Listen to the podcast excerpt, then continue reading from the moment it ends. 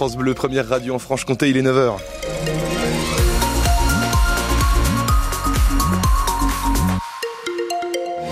Je consulte euh, la carte de la route ce matin et tout est au vert, ça circule bien en Franche-Comté.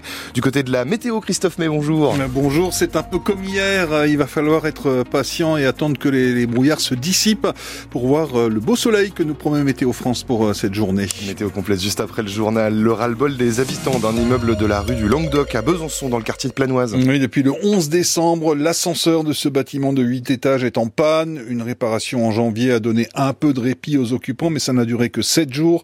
Depuis, ce sont des montées et des descentes de marche interminables pour eux et ils ne comprennent pas pourquoi la remise en service de l'ascenseur est de multiples fois reportée. Le bailleur, Neolia, explique qu'il s'agit d'un court-circuit qui provient d'une pièce défectueuse, une pièce très spécifique et difficile à trouver, déjà commandée deux fois sans succès. Depuis décembre, euh, un service d'aide pour monter les courses et les objets lourds est mis en place, mais les habitants n'en peuvent plus. Léo Limon est allé les voir. Oui. Oui, bonjour, c'est la radio France Bleu. Ok, au cinquième étage, hein. Bon courage Escalier obligatoire, donc 8 étages en tout, et un quotidien de plus en plus pénible pour les habitants, comme Luc Roland. Je me lève le matin, je sais que ça y est, ça va être galère, il va falloir que je descende le chien, je remonte, il va falloir que j'aille faire les courses, deux, trois bricoles, et je sais que j'ai encore avoir mal aux genoux euh, toute la journée. Quoi. Et ça le poursuit même dans son sommeil. J'ai rêvé d'installer une poulie pour pouvoir monter les courses. Et justement, le bailleur Neolia a mis en place un service de portage pour toutes sortes d'affaires, mais pour certains locataires en mauvaise santé, les escaliers, c'est une véritable épreuve. Mireille Palu, elle, a la hanche cassée. Le 12 décembre que je suis enfermée, je peux pas descendre les escaliers. Puis là, je commence à déprimer, je prends des cachets pour le, le stress, hein, moi. Mais après plusieurs reports de la remise en service, Chantal Roger n'a plus confiance. Puis après, s'il recule encore, ça va faire combien? Bientôt, ça sera au mois de décembre, à la fin de l'année, quoi. Moi, j'ai aucune confiance en eux. Hein. Le bailleur assure pourtant que l'ascensoriste a commandé la semaine dernière la bonne pièce, spécifique et rare, après deux erreurs de livraison, sans pouvoir encore donner une date de réparation. Reportage signé Léo Limon pour France Bleu. Il refusait d'être conduit à l'hôpital. Un homme de 36 ans est resté retranché chez lui toute la journée d'hier à Clairvaux-les-Lacs dans le Jura.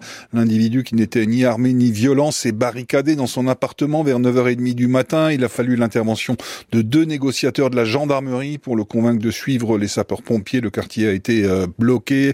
Euh, ça a duré 7 heures. L'homme qui souffrirait de problèmes psychiatriques a finalement été transporté au centre hospitalier de Lons-le-Saunier. Mais à qui est donc ce serpent? La ville de Luxeuil-les-Bains lance un appel sur les réseaux sociaux. Un serpent des blés, euh, magnifique serpent rouge et blanc, originaire d'Amérique du Nord, a été trouvé par les pompiers hier soir à Luxeuil, rue Jeannet, euh, probablement échappé d'un vivarium. Il ne présente pas de danger, mais son propriétaire est quand même prié de se manifester. Euh, la photo du serpent et le numéro de téléphone appeler sont sur francebleu.fr. France Bleu Besançon, 9h03 minutes, 10 jours de récupération et c'est reparti. Les meilleurs biathlètes du monde euh, se retrouvent à partir d'aujourd'hui à Oslo en Norvège. Mais oui, c'est la reprise de la Coupe du Monde de biathlon, dix jours après la fin des mondiaux où la France a brillé avec 13 médailles, dont 6 en or. Les tricolores vont tenter de continuer sur leur lancée. Parmi eux, les francs-comtois Lou-Jean Monod-Laurent et Quentin Firon-Maillet. Le Jurassien a vécu un début de saison décevant avant de monter enfin sur le podium pendant ces mondiaux. Il a donc revu ses ambitions à la baisse pour la Coupe du Monde. Étant donné que le gros événement de la, saison est passé et que je suis beaucoup trop lent en général pour espérer euh, mon premier objectif de saison qui était aussi global au général, je vais euh, continuer sur, euh, sur ma volonté de vouloir gagner des cours sur la fin de saison. Déjà d'instaurer des, des podiums un peu plus réguliers euh, en passant par des bons tirs, comme je l'ai pu faire sur la, la, fin des mondiaux, être capable de jouer devant.